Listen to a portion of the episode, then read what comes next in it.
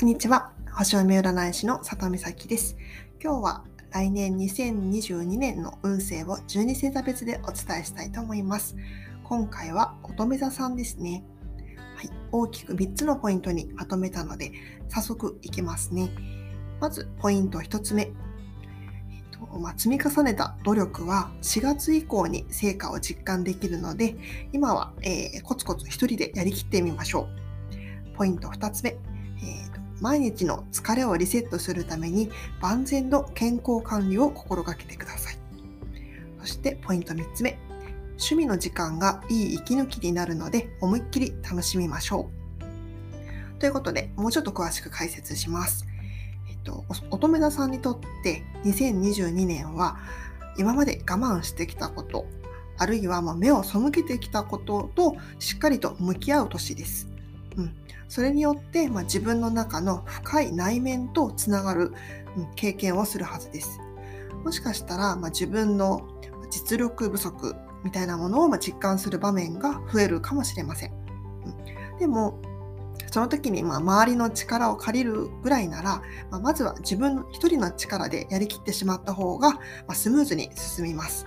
ただまあ自分の意見を主張しすぎると、ま、周りとの距離ができてしまうので、まあ、一人ぼっちにならない程度のバランスを見極める必要があります。そしてま健康面では、ちょっとまあ体調が優れない日が多くなりそうなので要注意です。うんまあ、自分の体にダメージがたまらないように、まあ、しっかりとしたけんあの管理が必要ですね。うん、なので、まあ、持病のケアケアは、ま、いつも以上に念入りにして、ま、感染症対策も、ま、万全にしておきましょう。まできるなら、まあ、健康だけではなくて、まあ、美容にも力を入れたい時期ですね。うんまあ、じっくりと、ま、スキンケアをしたり、あとは、うんま、しあの寝る前のあのストレッチを心がけて、ま、毎日の疲れをリセットするつもりで、ま、過ごしてください。もともと乙女座さんはもう頑張り屋さんなので、ついつい無理をしてしまいがちだと思います。うん、なので、まあ、自分に手をかける時間、これをまあ普段の生活で作って作れるといいですね。では、えっ、ー、と、次に、えっ、と、5月以降ですけども、お金にスポットライトが当たるので、予想外のことで、まあ、まとまったお金を手にする人もいるかもしれません。あるいは、まあ、趣味に没頭して、まあ、時間がいくらあっても足りないというパターンもありえますね。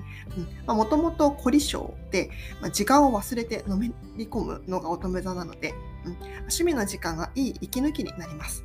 なので、まあ、好きなものに対してはもうとことん突き詰めていきましょう。ということで、最後にもう一度ポイントをまとめると、まずポイント1つ目は、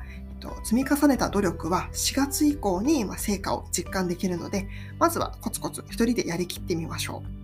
う。ポイント2つ目、毎日の疲れをリセットするために万全の健康管理を心がけてください。そしてポイント3つ目、趣味の時間がいい息抜きになるので思いっきり楽しみましょう。ということで、今回は2022年の乙女座さんの運勢をお届けしました。最後までお聴きくださりありがとうございます。佐藤美咲でした。